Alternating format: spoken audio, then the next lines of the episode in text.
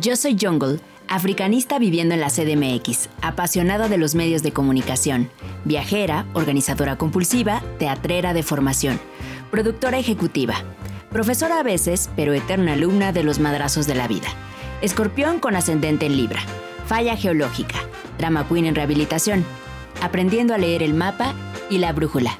Soy Gukumats, representante de la generación de los 80, conociendo el Betamax, pero comenzando con el VHS y hasta el streaming en una pantalla táctil. Antropólogo biológico, intento de computólogo, lector de cómics de superhéroes, fan de la música que no conozco y seguidor eterno de él ahora que tenga tiempo. Procrastinador profesional y generalmente vivo haciendo de la desvelada un deporte.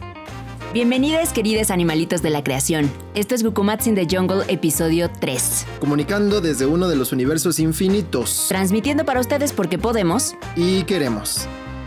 Y por cierto, para quienes nos escuchan, obviamente, si les gusta el podcast, denle estrellitas, cinco estrellitas, califíquenlo. Y si les gusta, pues compártanlo. Es gratis. Compartan. Pues bien, para cerrar con esta trilogía de introducción de nuestro podcast, me permito presentarles a Gukumats, el antropólogo físico de este dúo Gukumats y Jungle, Jungle y Gukumats. La antropología y varios de sus secretos serán revelados en este capítulo, puesto que los estudios antropológicos son parte fundamental de la identidad de esta propuesta sonora. Así que sin más, conozcamos a Gukumats y su viaje por la antropología, o como dice el diccionario, antropología, estudio de la realidad humana a través de los ojos de Gukumats. No sé si el diccionario dice que a través de los ojos de Gukumats, pero muchas gracias por la confianza. Eh, y bueno, de los secretos, pues más bien como le dicen algunos, es el dato. Así que antes de avanzar más, como siempre y de mi parte, por todo lo que están a punto de escuchar, mil disculpas. ¡Salute! ¡Salud!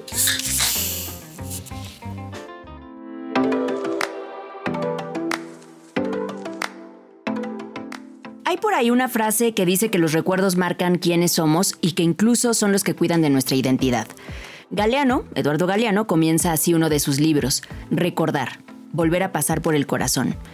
Entonces, Gukumats, ¿cuál es el primer recuerdo que tienes de ti mismo con la antropología? Uf, eso está un poco complicado. La verdad es que tardé en, tardé en darme cuenta de que eso, sobre lo que escuchaba, iba aprendiendo era antropología. Visto desde ahora, es eso como... de cómo no me di cuenta antes. Pero creo que fue chido darme cuenta después. No sé bien cuál fue el primer recuerdo, pero es una de dos. En mi familia había un antropólogo físico y ya de ahí pues algo se me iba pegando. Sobre todo cuando tenía que ver con cosas del deporte, o con el deporte. Así que pudo ser ahí o cuando mis papás nos llevaban a pasear los fines de semana y nos llevaron al Museo de Antropología, porque de eso sí lo tengo muy claro. El paraguas enorme de piedra de la entrada, lo tengo así la imagen desde muy chavito. Luego sí sé que la antropología estuvo presente desde muy temprano. Por ejemplo, desde muy morrito veía las Olimpiadas, pero esto era, no, no era solo como ver eso, prender la tele y verlas y ya. Que de por sí ya me gustaba eso, pero era más la observación. Te digo que sin saberlo por, porque más bien me iban explicando. Eh, todo esto de cómo eran los cuerpos de las distintas disciplinas o cómo se iban formando. Aunque casi siempre pues, nos concentrábamos más en el atletismo porque era lo que más veíamos con mi familia, porque pues corredores. Y por otro lado, a veces también ver las Olimpiadas o ciertos eventos deportivos de este tipo eh, era una especie de ritual. De esos de los que todo mundo tiene, pero que ser consciente y explicar por qué sucede y cómo sucede, pues ya es otra cosa. Y también un poco como eso, la cotidianidad. Eh, mucho eran los símbolos que se insertan en estos eventos, cómo se organizan los grupos, cómo se organiza la tropa, y también porque acompañábamos a quienes corrían en el maratón y otras carreras. Eh, entonces, pues también había rituales que se desprenden de esos eventos, la organización, el rol que cumple cada persona en el grupo. No solo era ver los eventos, era vivirlos y estar dentro de, de eso, que también era importante.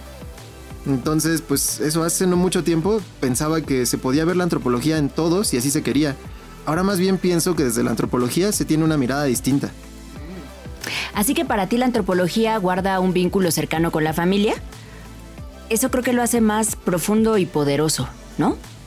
Pues es que creo que más que la antropología o mi antropología guarde un vínculo cercano a mi familia, es más bien que con la familia, la que se elige y la que no, genere un vínculo distinto con la antropología.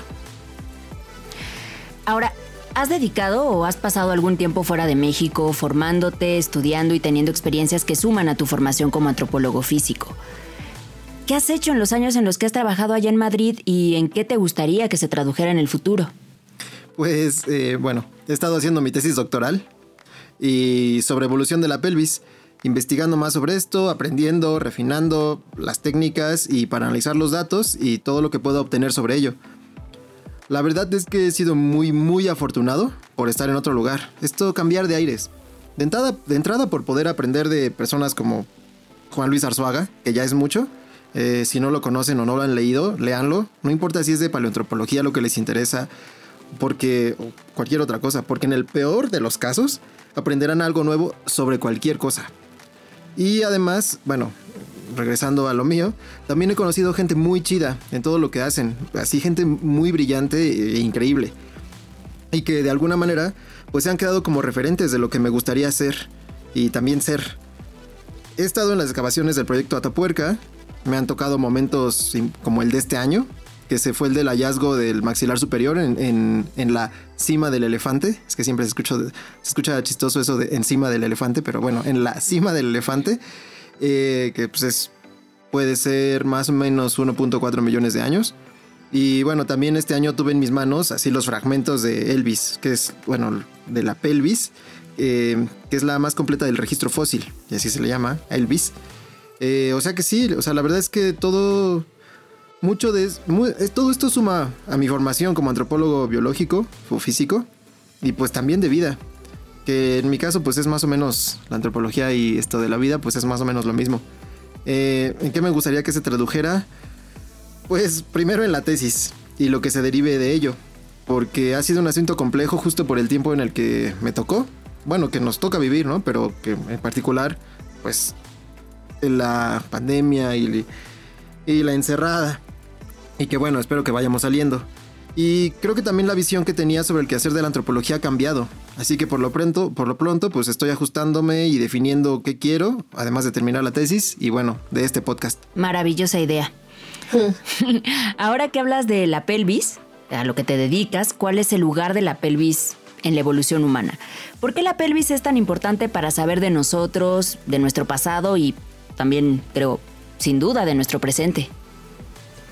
Mm, bueno, pues hablar de la evolución de la pelvis es hablar de la evolución humana. Y no es algo trivial.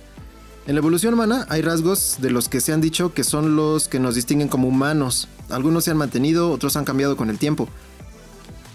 También la pelvis. Pero sin duda hay rasgos que todavía dan mucho de qué hablar y entre ellos, y escribir, y entre ellos está la pelvis. Y no lo digo, no lo digo porque sea lo que me dedico desde hace mucho, sino porque la pelvis, su forma y las variaciones que tiene eh, en, el tiempo, en el tiempo y en las diferentes especies, pues nos permiten hacer clasificaciones de diversos tipos. Por ejemplo, seguro que alguna vez has visto algún video o película donde sale algún chimpancé caminando eh, en, dos, en dos piernas. Y bueno, pues puedes notar que aunque camina en dos piernas, no camina como humano, porque siempre mantiene flexionadas las articulaciones de la cadera y de las rodillas. Y esto se debe básicamente a la forma que tiene la pelvis y la diferencia en la arquitectura ósea. En términos muy generales, la diferencia en la estructura de la pelvis con otros primates tiene que ver con largos y anchos. O sea, en otros primates no humanos, generalmente es más alargada y estrecha y eso puede hacer toda la diferencia. Desde el tipo de locomoción que tenemos hasta las dificultades o no que puede haber en el parto, que ya es otro tema, y el mismo, dependiendo de qué quieras estudiar, eh, porque de ahí también se liga con otro de los rasgos importantes de la especie humana, que es el tamaño del cerebro, y, bueno, y también al momento del parto. Esta relación cefalopélvica, eh, es decir, el tamaño de la cabeza en relación con la pelvis, y bueno, también el momento del parto, que ves, ahí ya van más de una. Y bueno, aquí también se incluyen asuntos como la neotenia, que, a ver, en términos generales también, es mantener ciertos rasgos juveniles en etapas del desarrollo, principalmente en la madurez. Y esto, ves, solo es hablando de un análisis comparativo con especies actuales. Falta entrar en materia con especies fósiles y hacer las comparaciones y análisis pertinentes. Entonces, pues con esto ya se puede vislumbrar qué tanto se puede complejizar este tema. En estos minutos segundos ya hemos rayado en la locomoción, el nacimiento, el tamaño del cerebro, la ontogenia, las relaciones evolutivas con otros primates e incluso con especies que vivieron antes que Homo sapiens. falta agregar eh, temas que tienen que ver con movimientos específicos como correr, caminar, bailar, escalar, también sobre obstetricia y cómo todo esto tiene que ver con la evolución de la especie humana. Entonces, así como se puede escuchar o ver, hay todavía un montón que exprimir sobre esto y de ahí pues que habemos algunos que estudiamos la pelvis. Y porque como dicen, pues, o como digo, hablar de la evolución de la pelvis es hablar de la, de la evolución de la especie humana. Sí.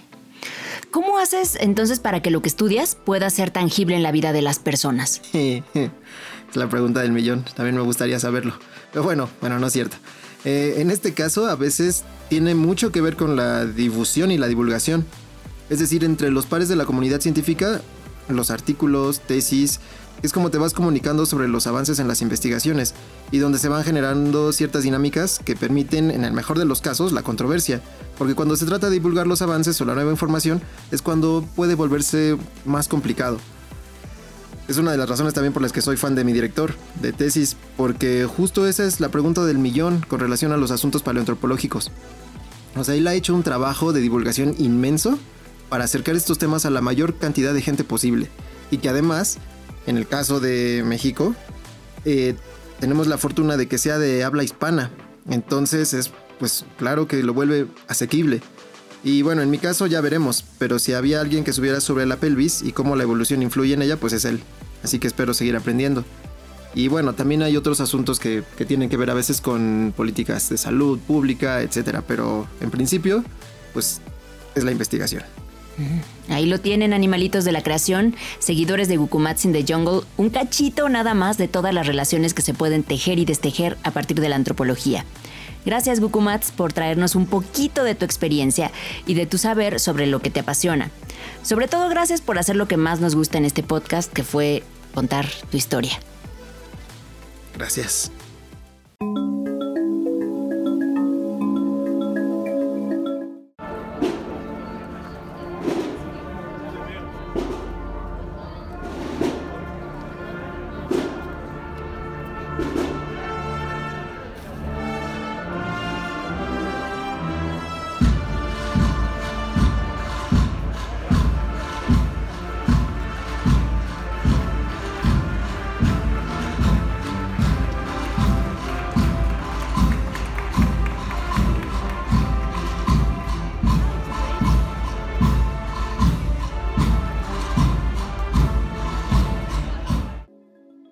Esto que acabamos de escuchar es una procesión en la calle de Atocha en Madrid. Era la parte final de la procesión, en la que la gente que la seguía caminaba descalza con cadenas atadas en los tobillos, que me parece que era como penitencia. Ese ambiente a mí me gusta la atmósfera de ese tipo de eventos, ¿sabes? La Semana Santa siempre es un despliegue de matices, de variantes culturales en cada uno de los lugares donde se celebra, ¿no? Allá en España creo que lo más característico es el redoble de los tambores y trompetas y los trajes de los cofrades, esos que, vemos con, capuchas. Las cofradías representan modos en que un grupo de fieles se reúnen en torno a una advocación, ya sea de Cristo, de la Virgen o de un santo, cuando es de la religión católica, aunque también hay cofradías, digamos, paganas, y ahí hay brujas y, ¿no? Como todo este tipo de, figuras. Pero bueno, en la religión católica, los cofrades tienen dentro de ese gremio, porque históricamente, pues también eran gremios de oficio eh, y ahora son gremios pues de este tipo religioso, tienen distintas posiciones o grados y organizan al menos una vez al año una procesión.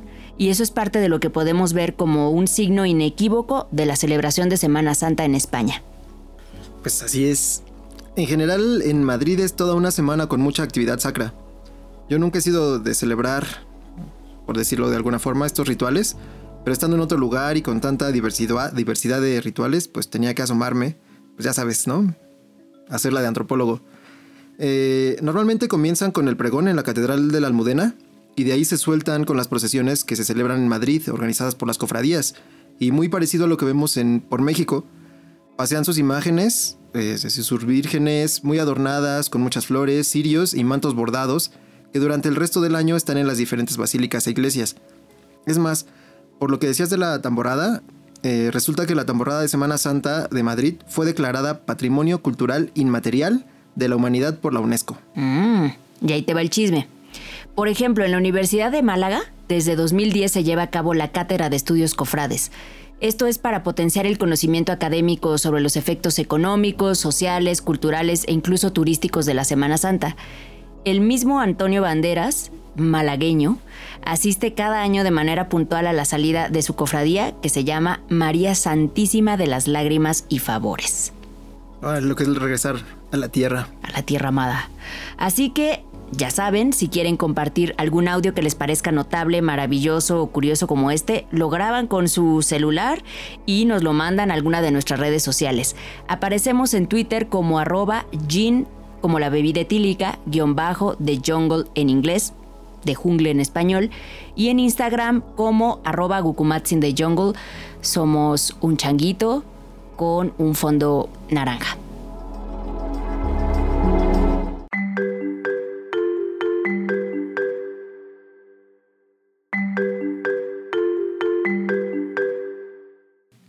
Llegaron las últimas noticias que cruzan por este podcast. Hoy les queremos platicar sobre la Maratón de la Ciudad de México, la experiencia que fue vivirlo. Para neófitos en temas deportivos como yo, fue toda una experiencia. Esta maratón, la de la Ciudad de México, sucede el último domingo de agosto. Imagínense cerca de 40.000 corredoras y corredores abriéndose paso por las principales vías de la Ciudad de México, siguiendo una ruta de 42.195 metros. La maratón, las maratones, forman parte de una reserva de rituales para las sociedades contemporáneas y desde mi experiencia como observadora, representan también válvulas de escape colectivo frente a las exigencias de la vida cotidiana y una forma de hacer comunidad y de abrazar la colectividad si queremos parafrasear a Turner.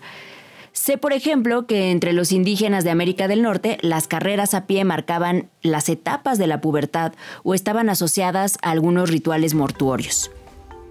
Así que debo admitir que los primeros minutos de mi experiencia fueron caóticos. Nunca había visto a tantas personas juntas con el mismo objetivo, marcando un ritmo, dejando el alma en el pavimento observar esa cantidad tan diversa de cuerpos, de actitudes, incluso en la forma de desplazarse, era muy interesante. Y pensaba, ¿cómo ha evolucionado esto que para nosotros hoy se llama deporte y cómo se ha modificado en sí misma esa expresión del desplazamiento del cuerpo humano, es decir, el evento mismo, el maratón en este caso, a lo largo de los años históricamente? Otro punto que me atrapó fue el cambio que van experimentando los cuerpos de las y los corredores. Durante los primeros tres kilómetros, los cuerpos van ligeritos, transmiten un ímpetu particular, ¿no? De, ligereza. No, no puedo imaginar cómo se vive la experiencia, no sé, en Berlín, en Chicago o en Nueva York, pero en México se puede ver desde corredoras con outfits súper combinados, gente corriendo descalza, eh, pasando también por un Spider-Man e incluso un mariachi con todo y sus botitas blancas. ¡Qué friega! El cuerpo del corredor justo es la herramienta y objetivo de la acción y en la medida en que la carrera avanza, las sensaciones a nivel físico y mental llegan a un grado casi catártico y esa parte me gusta mucho, lo escénico. Así que al llegar al famoso muro de los 36 kilómetros, que no es físico, mágicamente muchos corredores experimentan calambres, cansancio extremo, o sea, el cuerpo da de sí y es ahí donde la dimensión colectiva vuelve a hacerse presente y cobra tanta importancia para quien está corriendo. Para dar ánimo a las corredoras y corredores, sus familiares, sus amigos se apuestan a los lados de la pista. Incluso me tocó ver familias que llevaban sus tamales y se sentaban ahí a observar y a, echar porras. Gente que apoya con matracas, con pancartas, ofreciendo dulces a los corredores para darles un subidón de azúcar a los maratonistas y se escuchan frases como ánimo corredores, en la meta hay chilaquiles, ¿no? Que entre otras frases que, que hacen que el evento sea toda una odisea. O sea, sí, sí te animas. no, pues sí, unos chilaquilitos verdes con huevito, bueno, ya. Si se piensa desde lo escénico, el maratón, la maratón, es un espectáculo ambivalente en la que el corredor es tanto espectador como actor. Espectador, como dice Martínez Segalén, porque se contempla maravillado como parte integrante de los corredores vestidos con ropas multicolores, cuya presencia numerosa legitima su propia participación. Actor, porque es el objeto mismo del espectáculo. y como ya desde hace unos años es costumbre que ganen corredores africanos de diversas nacionalidades, pero verlos pasar frente a tus ojos en milésimas de segundo es otra historia. Son un montón de cosas que decir de todo lo que se ve. Luego, pues sí, hay infinidad de cosas que se pueden observar. De entrada, pues lo que ves, ¿no? Y que se encuentra entre lo lúdico y lo deportivo, dependiendo de a qué vayas, que parece que todo el mundo va a correr, pero eso es por definición. Y luego, si vas a hacer de si vas a correr abajo de las dos horas, perdón, de las dos horas y media, porque abajo de las dos horas todavía no. Eh, pero bueno, y justo ahora que hablaba sobre la vestimenta y dejando de lado los tenis o las zapatillas para correr, que por sí mismo dan mucho de qué hablar, justo desde la antropología biológica y la locomoción. Pero bueno, puede observarse no solo la funcionalidad, comodidad y optimización del rendimiento en la ropa de la gente que corre, porque además incluye lo festivo, lo estético y también una segregación de ciertos grupos. Porque puede, justo ahí es cuando, cuando puede verse esto de todos somos iguales, pero hay unos más iguales que otros. Eh, y es decir, ahora se tiene mucho de dónde elegir. Y más si puedes darte ciertos lujos, ¿no? Y en la elección también cabe el pensar qué tantos recursos tienes para aportar o no una camiseta de cierto tipo, de tecnología de punta o no, o aquellas camisetas en las que portan su nombre y a qué equipo pertenecen. Y esto solo para comenzar, porque parece superficial, pero pues no lo es tanto si, lo vamos, si vamos con, con calma y con cuidado. Por otro lado, pues también se puede ver la diversidad de la anatomía en la gente, que es algo en lo que, que yo me he fijado desde hace mucho tiempo. Y si además nos ponemos finos con la observación, pues puedes ver quiénes, quiénes tienen entrenamientos sistemáticos. O sea, que no solo por el tiempo en el que recorren los 42 kilómetros, eh, sino también en la forma de correr. La mayoría de las veces es como más, más estilizada. Conste que dije la mayoría porque hay excepciones, que ya hablaremos de eso más adelante, en otro capítulo. Eh, porque además son más de los que se puede creer y con mucho éxito. Entonces esta forma de correr, digamos, entre estilizada, correcta entre comillas, de forma relajada, con los hombros abajo, pero sin que la espalda se arquee, el torso ligeramente inclinado al frente para permitir que no sea el talón el que reciba el impacto con el pavimento, y bueno, esto de forma general. Y como la, anatomía de cada persona influye en el paso que llevan, incluso en la velocidad, el número de pasos que dan, hay quienes entrenan para terminar el maratón, por supuesto, tienen sus propias marcas de tiempo, las personales, no las que les dicen que deberían hacer. Entonces, que quede claro, la diversidad solo desaparece, y eso en cursiva, cuando toda la gente se asume y reconoce como participantes de la maratón, y asumiendo y reconociendo sus diferencias, pero que no importa tanto, o eso quiero pensar yo. También hay que decir que la maratón ha ido cambiando con el tiempo, eso que decías, Jungle, desde su organización hasta el significado que se le da, incluso por las situaciones políticas, algo clásico aquí en La Majestuosa. Por ejemplo, el, maratón aquí en, de la Ciudad de México es de los maratones mejor organizados del mundo. Y esto porque la, por la categoría que ha alcanzado dentro de la organización que se encarga de legitimar, valorar y calificar estos eventos alrededor del mundo. A mí algo que me gusta de ver en la gente que... Eh, sí, la gente que corre el maratón y hablando solo de mi referente empírico, es la diversidad del tipo de movimiento, porque podría parecer que ese tipo de desplazamiento podría ser muy regular, porque como describí antes, entrenan para eso, pero el mismo hecho de que puedas ver una diversidad de cuerpos, también, también te hace que puedas ver una diversidad en la forma de moverse, que por mucho que sea un movimiento regular, en las, en las irregularidades es donde caben las preguntas de a qué se debe, qué generan esas diferencias anatómicas al correr y cómo se generan esas diferencias. Antropólogo, biológico. Así que bueno, ya habrá tiempo y gente con más experiencia para con que podamos profundizar en esto.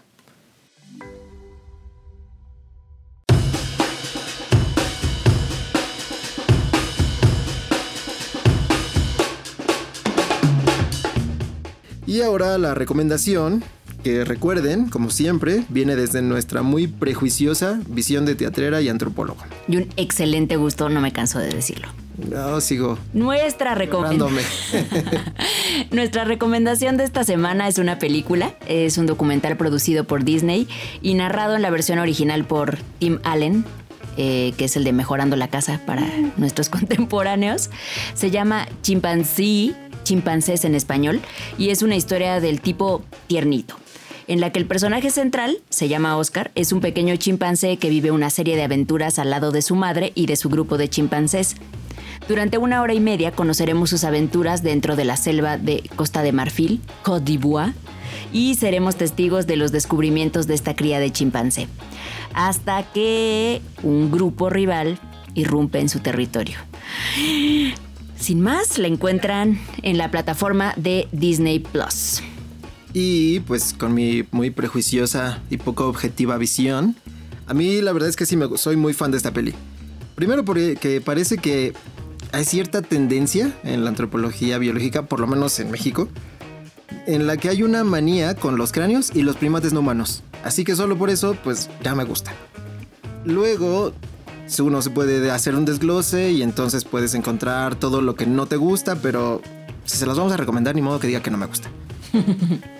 Luego, más allá del relato que tiene la película, la romantización y todo está todo Disney.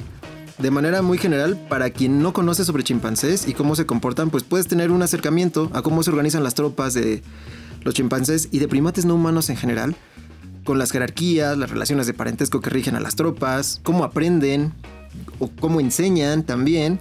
Eh, incluso puedes ver cómo utilizan objetos para facilitarse la vida al comer, por no decir herramientas para el público sensible. Y por supuesto, pues no dudo que alguna persona poniendo mucha atención comience a ver o incluso bromear con lo tanto que pueden o podemos parecernos a estos grandes simios. Así que sí, si pueden verla, sí, se las recomendamos ampliamente. Y bueno, pues ya, tenemos, ya tendremos tiempo también de hablar de nosotros como especie primate y de los otros primates. y de los otros primates. Anímense, si alguno de nuestros escuchas tiene alguna recomendación, envíenla, envíenla a nuestras redes sociales, Jin-de Jungle en Twitter y en Instagram, arroba Gukumats in the Jungle.